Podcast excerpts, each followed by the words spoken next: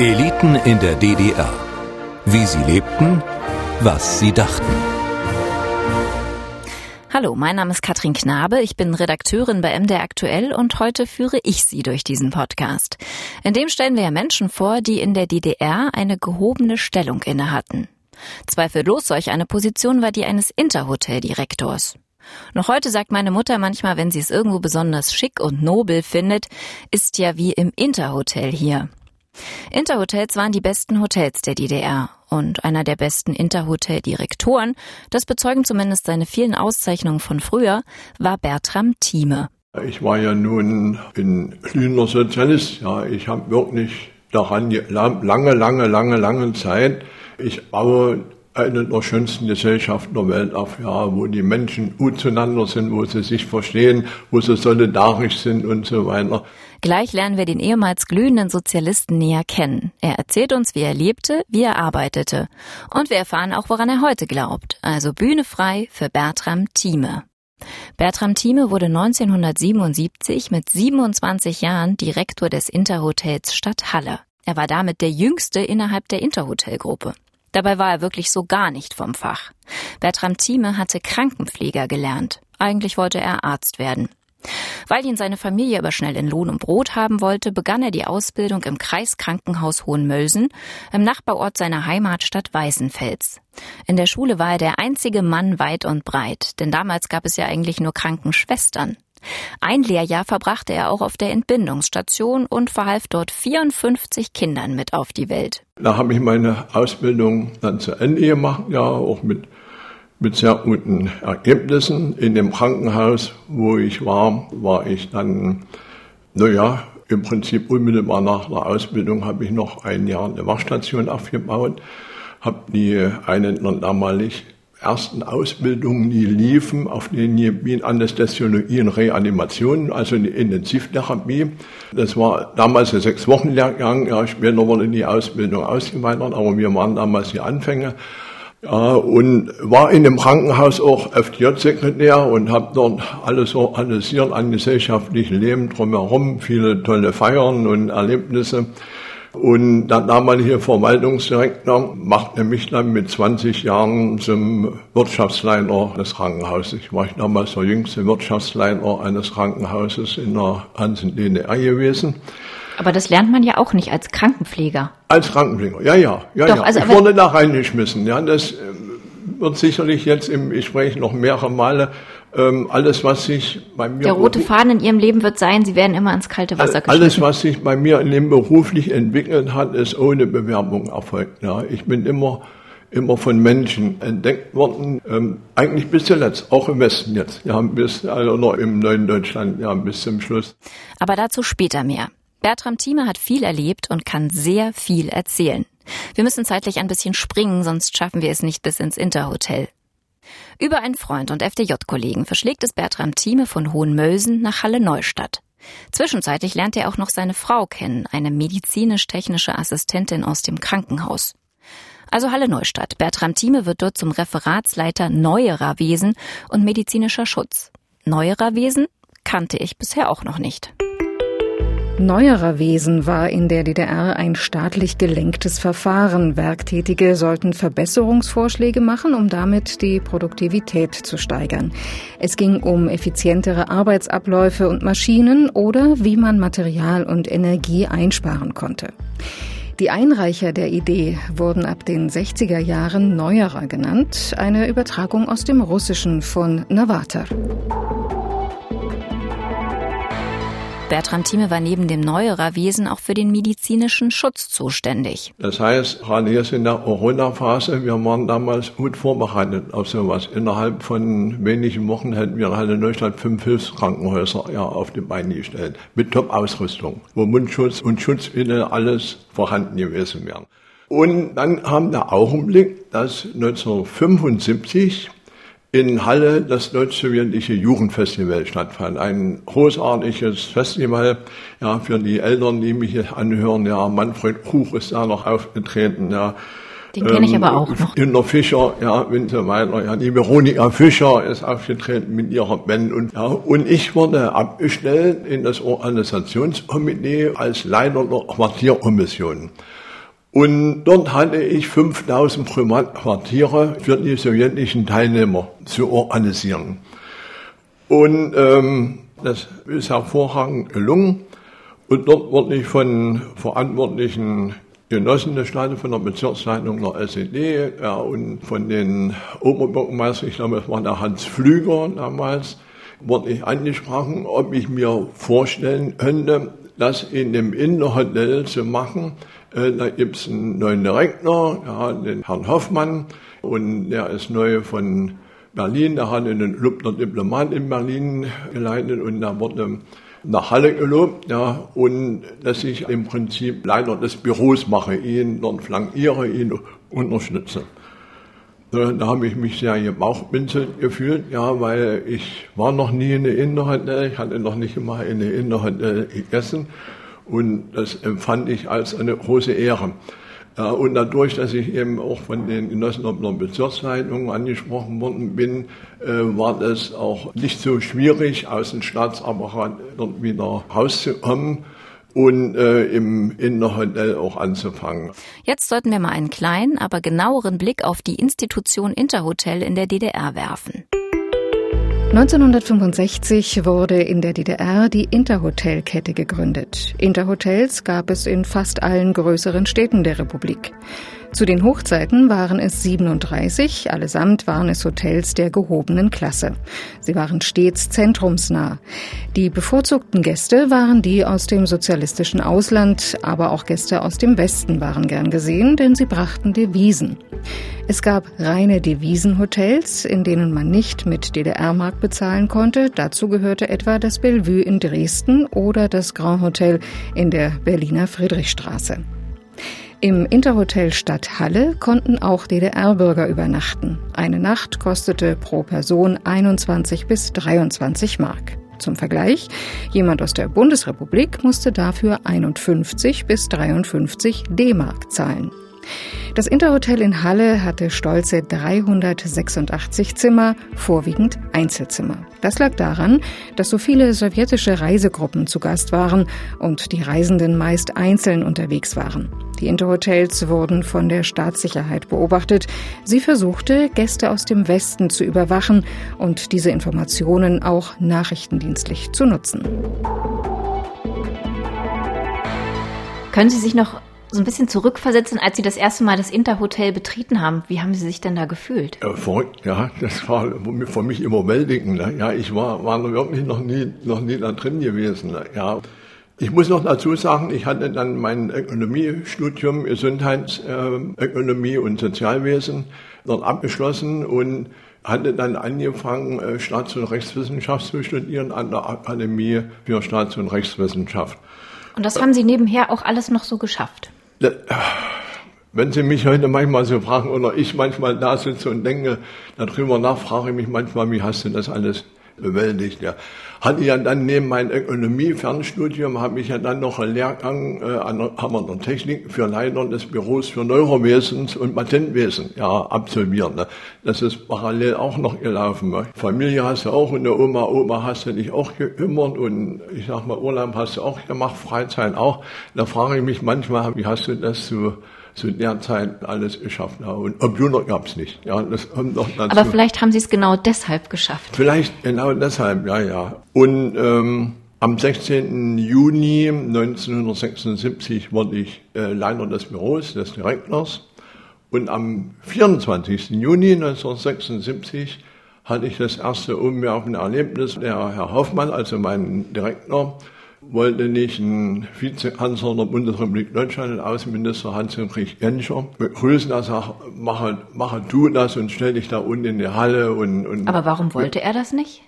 Ähm, kann ich nicht, kann ich nicht schlüssig sagen, warum er das nicht wollte. Ja, er war sowieso ein sehr, sehr unruhiger Typ und stand nicht gerne irgendwo und ja, ähm, jedenfalls war das eine der aufregendsten Phasen meines Lebens. Ja, ich habe da dreieinhalb Stunden in der Lobby oder Empfangshalle vom Hotel gestanden und habe geschwitzt, gefroren vor Aufregung und ich weiß, ich musste dringend auf Toilette gehen, habe mich nicht getraut und so weiter.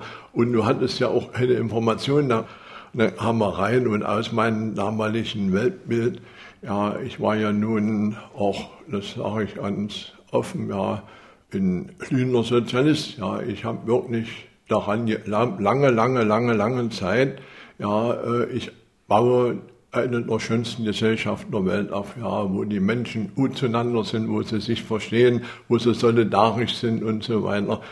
Der Urteil langer Sinn und noch einmal, das war für mich ein einschneidendes Erlebnis, dort den Vizekanzler, eigentlich mein Vertreter meines aus damaliger Sicht größten Klassenfeindes, dort begrüßen zu dürfen und musste feststellen, es kam ein ganz normaler Mensch rein, ja, und ja, da haben auf mich so, als würden wir uns schon unzählige Male begegnet sein. Schön, dass Sie hier auf mich warten und mich hier begrüßen und kommen Sie noch mit aufs Zimmer hoch und fingen dann gleich auch im Gespräch an, erzählen Sie mir mal was über Halle, sind Sie hier von Halle und so weiter. Ja, da habe ich das auch gesagt, nein, ja, ich wohne hier nebenan in dem Hochhaus. Ich bin ja damals von Halle Neustadt äh, an den Themannplatz, Riebeckplatz gezogen in das Hochhaus, so dass ich sehr nah beim Hotel wohnen konnte.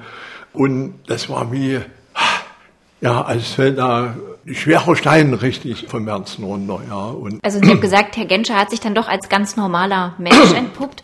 Und, aber Sie haben ihn ja auch als Klassenfeind quasi bezeichnet. Haben Sie eigentlich auch jemals in Ihrem Leben auch politische Diskussionen geführt? Viele, viele politische Diskussionen. ja, das war, muss ich dazu sagen, natürlich in der Zeit bis zum Beginn der Wende immer, immer relativ eingeschränkt, ne, weil nun auch nicht gewollt war, dass ich mich da ewig nun in das Zimmer noch mit reinsetze und aber wir haben trotzdem auch schon drüber gesprochen ja, und er hat sich eben sehr interessiert für meine Familie, meine Biografie und Herr Genscher war der treueste Gast meines ganzen beruflichen Lebens. Schon zu DDR-Zeiten hat sich zwischen uns beiden, auch zu seiner Familie, hat sich eine die einzigste richtig tiefe, wertvolle Freundschaft auf der Ebene Bercy ja, dort entwickelt. Ja, das Herr Genscher mit sehr wenigen Menschen, ja, war da überhaupt Natur, auch beruflich kaum, ja. Und wir sind durchs ganze berufliche Leben gemeinsam gegangen, ja. War etwa 200 Mal war er mein persönlicher Gast gewesen. Ich durfte ihn betreuen und er hat damals auch, als ich das Hotel gewechselt habe, hat er auch gesagt, wenn Sie gehen, komme ich natürlich mit, ja, und hat dann das Dorint-Hotel, was ich dann 22 Jahre geführt habe, ja, auch so sein Lieblingshotel abholen und ja, das war schon eine ungeheure Bereicherung meines Lebens, ja, mit so einem Menschen eine so tiefe, herzliche und aber auch geistige Verbindung zu haben. Zum 60. Geburtstag bekam Bertram Thieme einen Brief mit Glückwünschen von Hans-Dietrich Genscher. Darin schrieb er, dass Thieme den Gast wie einen alten Freund empfange und als neuen Freund verlasse. Auch ich fühle mich bei Bertram Thieme gleich willkommen, als ich ihn zu Hause besuche. Er wohnt in einer Eigentumswohnung in Halle-Dölau in einem 90er Jahre Mehrfamilienhaus. Als ich aus dem Auto steige, nimmt er mir sofort meine Tasche mit der Aufnahmetechnik ab und hält mir sämtliche Türen auf. Als ich mir in der Wohnung meine Schuhe ausziehe, bekomme ich diese typischen Hotelslipper aus weißem Stoff angeboten und muss ein bisschen schmunzeln.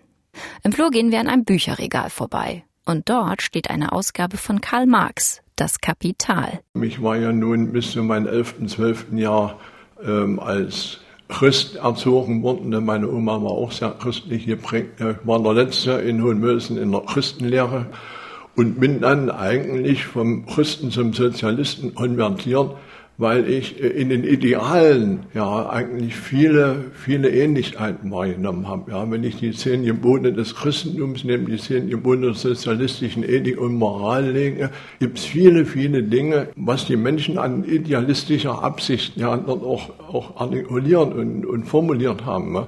Ja, und waren Sie selbst auch SED-Mitglied? Ja, ja, ich war sehr jung. Ähm, da muss ich noch dazu machen, ich nochmal zurück.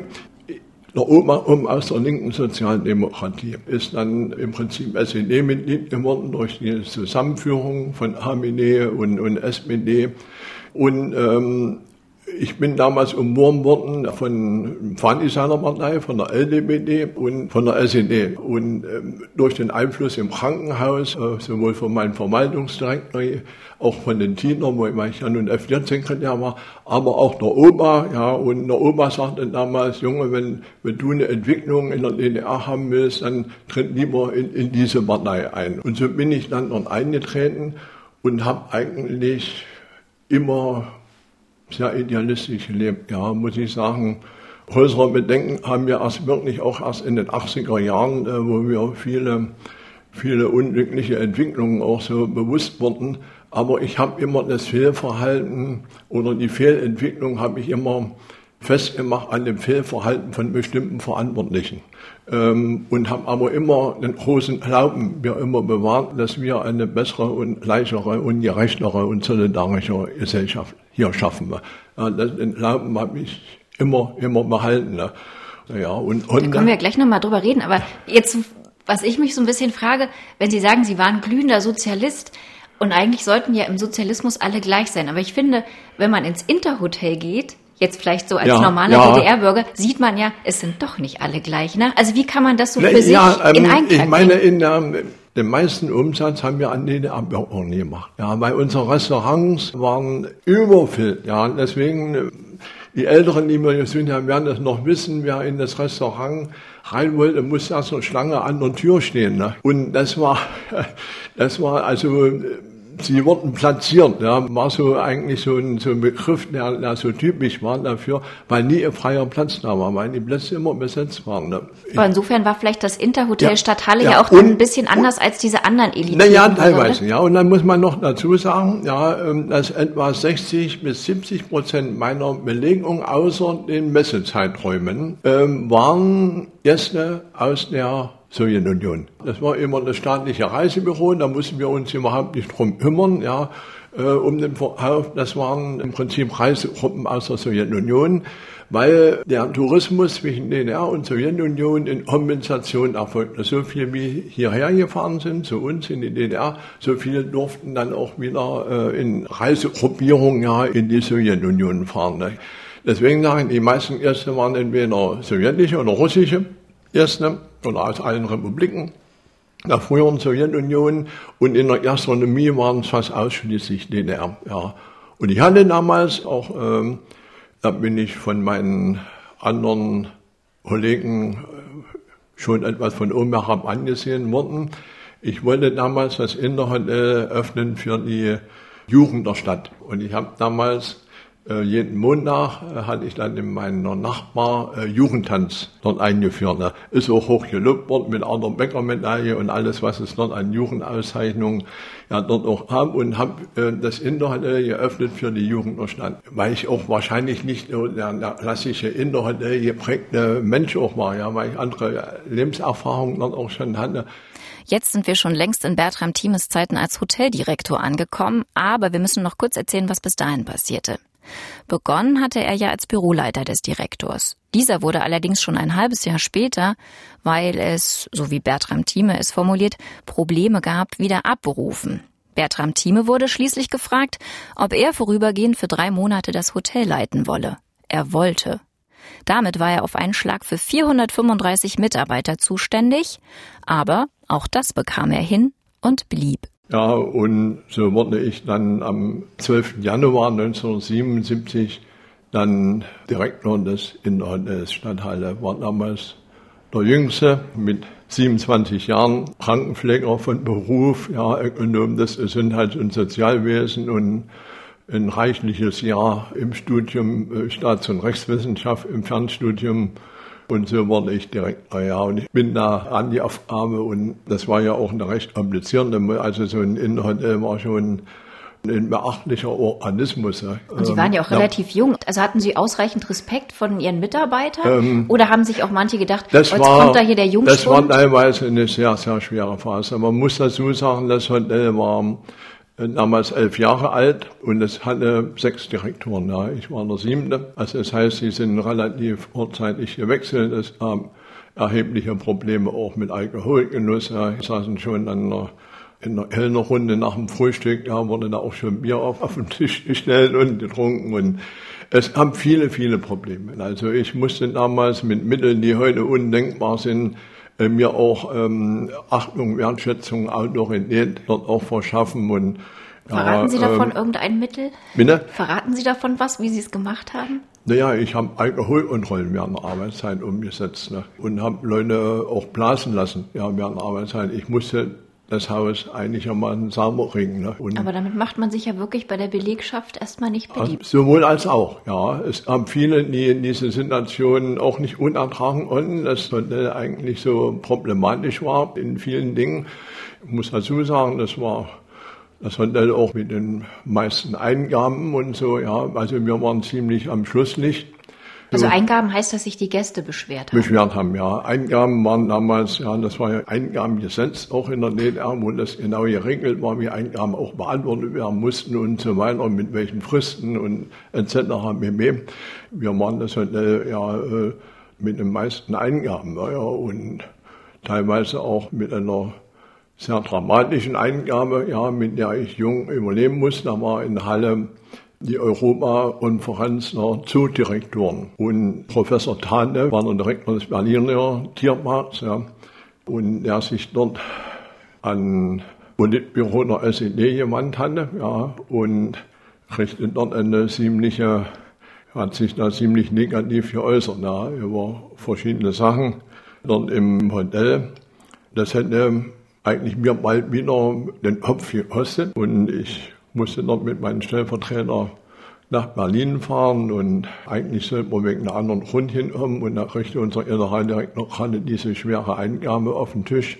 Aber über was und, hat er sich konkret beschwert? Über die Mitarbeiter? Ja, ja, immer Mitarbeiter beschwert, ja, und dass er gesehen hat, dass da im, im Frühstücksrestaurant einer am an dem sogenannten Servicetisch dort ein Bier stehen gehabt hat und unterschiedlichsten Sachen, ja, und auch immer Freundlichkeit etc., Unaufmerksamkeiten und die auch sicherlich im hohen Maße eine Berechtigung hatten, aber immer, was man möglicherweise auch anders hätte auch machen können, ne? ja, nämlich zum Beispiel mit mir auch zu sprechen oder sowas, aber nun ist es so gekommen und es war eigentlich ein Glück im Unglück, ja, ähm, und ich, wir mussten dann nach Berlin und Herr Egon Wendorf war damals unser Generaldirektor, ja, hat dann nun unheimlich getobt und hat eine sogenannte Wirtschaftskontrolle festgelegt. Das heißt, ich richte ins Haus äh, Fachleute von unserer Generaldirektion aus den unterschiedlichsten Fachbereichen. Ne? Und die haben nun unser Hotel untersucht und haben festgestellt, dass sich offensichtlich auf so vielen Gebieten schon so viele gute Wege ja, dort gefunden hatten. Wie lange waren Sie eigentlich zu dem Zeitpunkt schon im Amt als Direktor? Anderthalb Jahre, okay. ja, ja, anderthalb, zwei Jahre war ich da im Amt. Ja, jedenfalls haben wir es dann geschafft, in der Zeit von 1977 bis 81 in die Spitzenreihe der Interhotels voranzurücken. Aber gehen wir nochmal zurück in die Zeit äh, der DDR, ins Interhotel. Ähm, nun ist man ja als Direktor, egal wie, hat man ja eine gehobene Stellung. Also es ist ja nicht der typische Beruf eines DDR-Bürgers. Haben Sie selber das so empfunden, dass Sie äh, auch Privilegien hatten?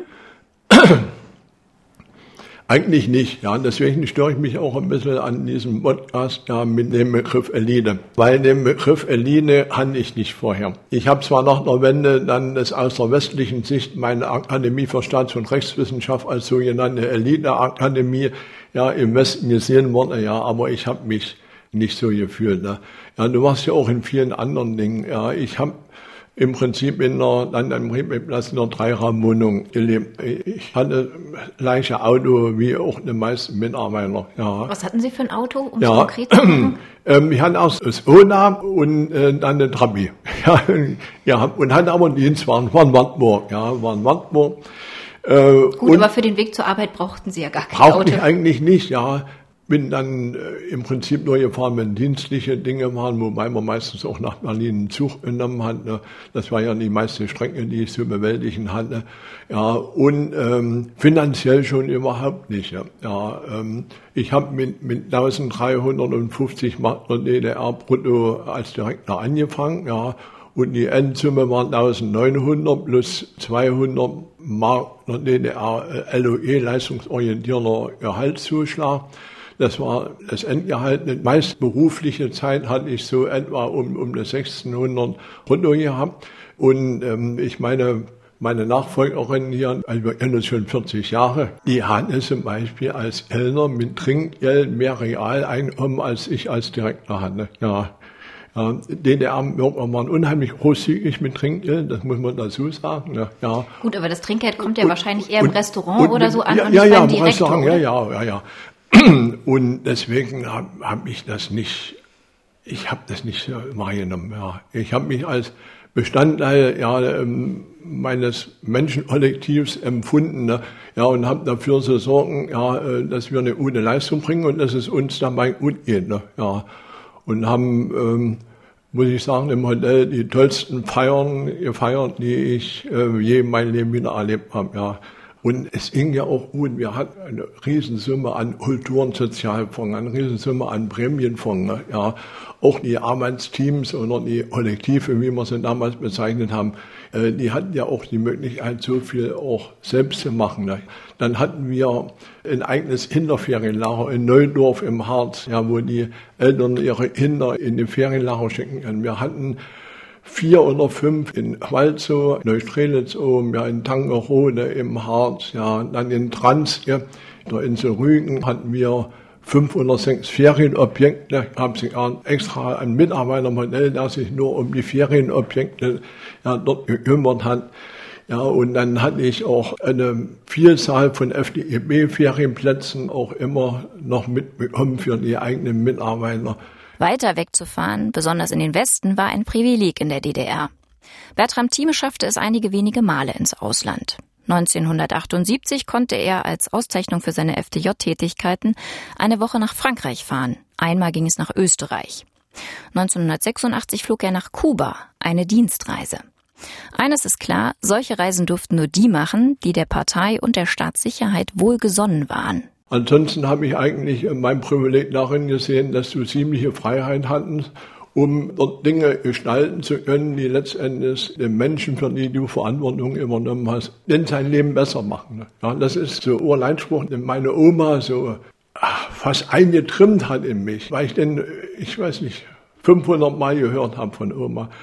Junge, gib dir im Leben immer Mühe. Junge, sei dann immer erfolgreich. Und wenn du erfolgreich bist, verhalte dich immer sozial und bleib dabei immer bescheiden. Ja, das waren so diese vier Grundsätze, die die Oma in, in mich eingetrümmt hat, schon als Kind und die mich geprägt haben. Ja. In den 90er Jahren habe er sich dann anders geprägt, sagt Bertram Thieme. Als freidenkenden Humanisten, als einen, der sich nicht von einer Ideologie oder durch eine Partei in Anspruch nehmen lasse. Aber apropos Ideologie und Partei. Die Interhotels standen ja zu DDR-Zeiten unter Beobachtung der Stasi. Es gab da die Abteilung Touristik. Inwieweit hatte Bertram Thieme selbst mit der Stasi zu tun? Ich hatte zu tun mit denen. Ja. Für mich war das damals eine normale staatliche Behörde. Es waren zwei zuständig. Ich konnte auch niemanden einstellen, ohne dass ich von dort grünes Licht gekriegt habe. Auf der anderen Seite ja, wird heute eben auch ein polizeiliches Führungszeugnis abgefordert und so weiter. Ja.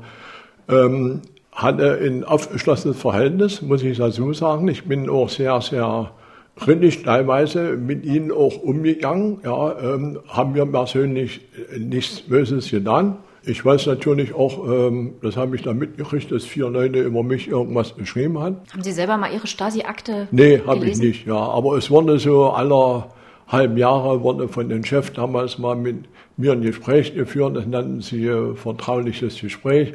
Äh, was so über mich und ja, ähm, ja, ich kann Ihnen da gerne was sagen. Ne? Bertram tanzte zur Frauentagsfeier viermal mit seiner Assistentin Silke Bielich. Es wurde beobachtet, dass ihn die rechte Hand äh, auf ihre linke Pobacke glitt. Und dass ich mir so in den Messezeiträumen, ja, weil ich esse bis heute noch mein Leben nach lang immer Tomaten, ja, die haben es ja zu den Zeiten immer nur in der Reifezeit und dass ich mir für den DDR-Markt dann Malula-Tomaten dann gekauft hätte. Ja, sowas stand zum Beispiel da auch drin, ne, was dort, sag mal, aber unabhängig davon, ich will da nicht bagatellisieren. Ich hatte ja auch drei, vier äh, Antragstellern auch zu tun gehabt. Ne, Mit Antragsteller meinen Sie jetzt? Äh, die, die ausreißen wollten. Ah, okay. Ja, die ausreißen wollten. Ja, ja. Hm. Bin mit denen so menschlich umgegangen, ja, dass ich sogar von von also ja, das waren jetzt Mitarbeiter aus Ihrem Mitarbeiter aus dem Hotel, ja. Letztes Jahr ähm, Prämien im Hotel, wie der Frauenausschuss und so weiter, mich mehrfach zu sich geladen hatten, warum ich mich so sehr um diese kümmere, die ja eigentlich nicht mehr bei uns bleiben wollen. Ich sollte noch lieber mich um die anderen Mitarbeiter äh, intensiver kümmern, mir vorgeworfen ist, weil das war natürlich, ähm, ich sag mal, politischer Zielsetzung der DDR, alles zu tun, damit die ihren Antrag zurückziehen, hier zu bleiben. Und dort muss ich sagen, habe ich zumindest ich mit den Genossen, mit denen ich dort zu tun habe, ja, dort auch ein, ein sehr faires, ja, mit, ich glaube, da hat nie einer, der von den Repressalien erfahren ist, sind auch drei davon ausgereist, ja, andere ist. Konnten Sie auch welche überzeugen, da zu bleiben? Ein, ja, einer, ja, da geblieben. Aber was ich eben viel auch helfen konnte, wenn Mitarbeiter besuchsweise ja, fahren wollten, das wurde dann oftmals auch abgelehnt, weil das hatte nur die Massenmeldestelle ja immer entschieden, sowas. Und da habe ich dann den zuständigen Offizier angerufen und gesagt, Hartmut, du bitte irgendwo nicht mal drum, der Heinz ja, möchte hier gerne wieder so seinen Bruder fahren und so weiter, ist wieder abgelehnt worden. Ja, ich kümmere mich da drum und so. Im Rahmen eben dieser, dieser Bedingungen, die haben wir heute natürlich anders sehen, aber heute gibt es eben auch viele Bedingungen, die du gerne auch anders sehen würdest. Ja, das war eben so. Und bin ja auch damals gefragt worden, ne, ist da Jens abgehört worden und so. Das muss ich sagen, ähm, das wird sicherlich der Fall gewesen sein, aber das ist nicht über meinen Tisch gelaufen. Das ist dann immer bestimmte Techniker gemacht worden. Ne? Ja, ist ja nicht wie heute, dass ich nur ein oder zwei Techniker, wir waren damals 44 Techniker ja, im, im Haus, die wir hatten. Das hat sicherlich auch gegeben. Ne? Ja. Und wenn die Stasi jetzt auch Mitarbeiter entsandt hat, das war ja gerade zu Messezeiten, also man kennt ja vor allem die Geschichten auch aus den Leipziger Hotels, da wurde ja auch viel spioniert oder es wurden eben die Frauen, also ähm, Prostituierte ähm, ja, angesetzt. Ja, ah, ja, ihre das, Ohren ich meine, das, das war natürlich in den, in den Messezeiträumen. Das ist eigentlich heute auch schwer zu erinnern. Das war für mich selber ein Kuriosum und heute sage ich, mein und wie haben wir damals das eigentlich hingekriegt, ne? dass wir in den meinen Messezeiträumen über Nacht das ganze Haus betriebswirtschaftlich so umgestellt haben, dass wir am anderen Tag in Valuna Hotel waren. Ja, ich weiß es nicht mehr, muss ich wirklich sagen, ja. Und nach acht Tagen, innerhalb einer Nacht, ja, wieder komplett umgestellt. Da sind vielleicht am Sonntag, am Sonntag die letzten äh, Waluna-Gäste abgereist und am Sonntag haben, haben vielleicht schon wieder drei Gruppen aus der Sowjetunion. Ne? Aber ja. eben so rein logistisch, da mussten ja dann auch wahrscheinlich die Speisekarten, sonst was, oder hatten Sie das dann immer an doppelter Ja, ja, alles, wurde alles vorbereitet. Ja, mit D-Mark und so, ja, das war, obwohl man mit der D-Mark ja immer konfrontiert war, ja, weil ja da in der Champagne dort auch lief. Ja, ja. Haben Sie da selber eigentlich auch eingekauft? Ähm, ich hatte investiert, ja. Ich habe nie ein einziges Mal, ja, aber die Mitarbeiter selber hatten eine Eingangsberechtigung von 30 D-Mark im Monat. Das war schon aber ähm, du hast es damals vielleicht in langer Zeit nicht so kritisch gesehen ne, mit dieser Währung, ne, weil du so reingewachsen warst und hast das so, so erlebt. Ne. Aber im Laufe der Jahre schaute auch Bertram Thieme kritischer auf das Land und seine wirtschaftliche Entwicklung. Die DDR befand sich, auch infolge einer ineffizienten Planwirtschaft, in einer ökonomischen Dauerkrise. Die Wiesen mussten beschafft werden, die Schulden stiegen. Am Ende ist es die Auseinandersetzung, ja, ich sag mal, mit den hochdynamischen System der freien Marktwirtschaft. Und da waren die DDR durch viele Ursachen der Verteuerung, Ölpreis und alles, was da in den 80er Jahren dort eine Rolle gespielt hat, ist dort immer mehr auch in wirtschaftliche Zwänge.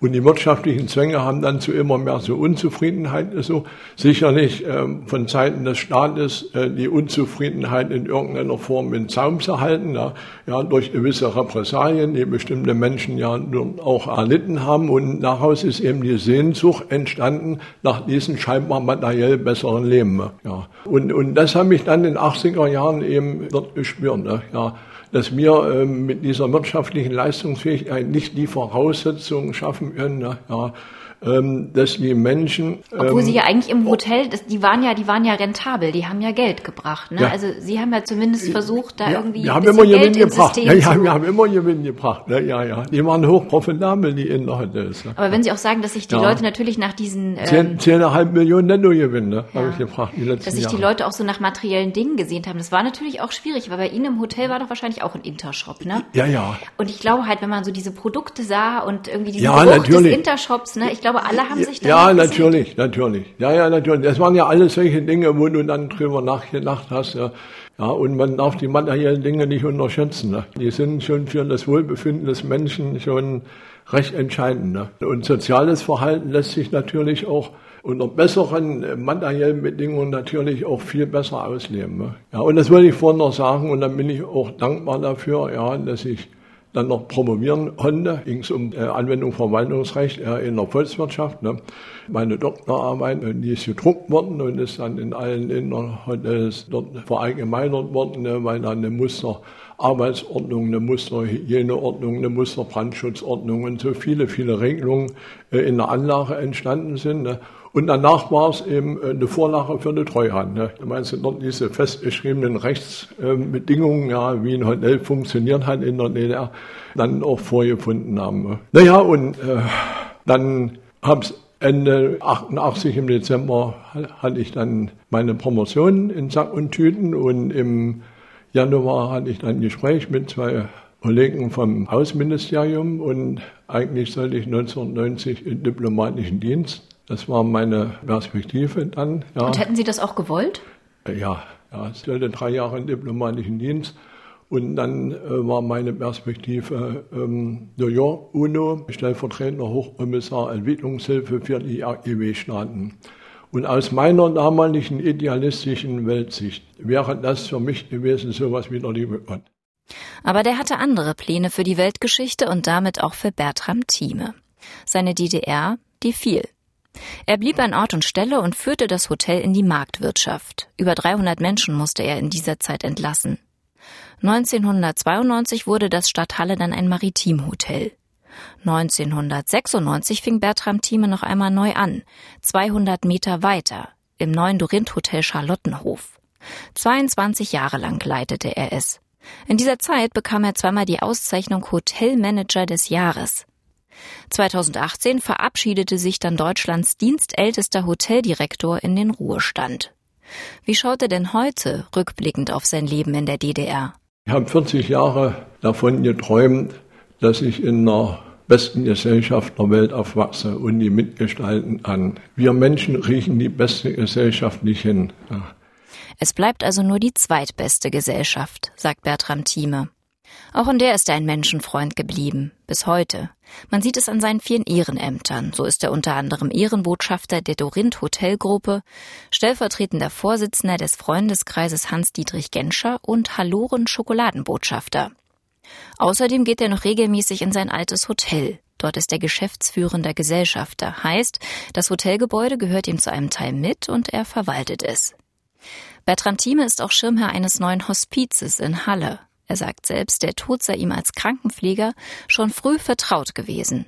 Und das Prinzip eines Hospizes kennt er auch bestens. Dort geht es nur um den Gast. Damit schließt sich der Kreis und auch dieser Podcast. Wenn Sie Lust auf weitere längere Gespräche haben, dann hören Sie doch mal das große Ganze, den gesellschaftskritischen Podcast. Dort bespricht meine MDR aktuell Kollegin Lydia Jacobi mit einem Gast die großen Themen unserer Zeit. Und natürlich empfehle ich Ihnen alle Episoden von Eliten in der DDR. Weitere werden folgen. Ich bin Katrin Knabe, sage Tschüss und bis bald. Eliten in der DDR. Der Podcast erscheint jeden Monat auf mdraktuell.de, in der ARD Audiothek, bei YouTube und überall, wo es Podcasts gibt.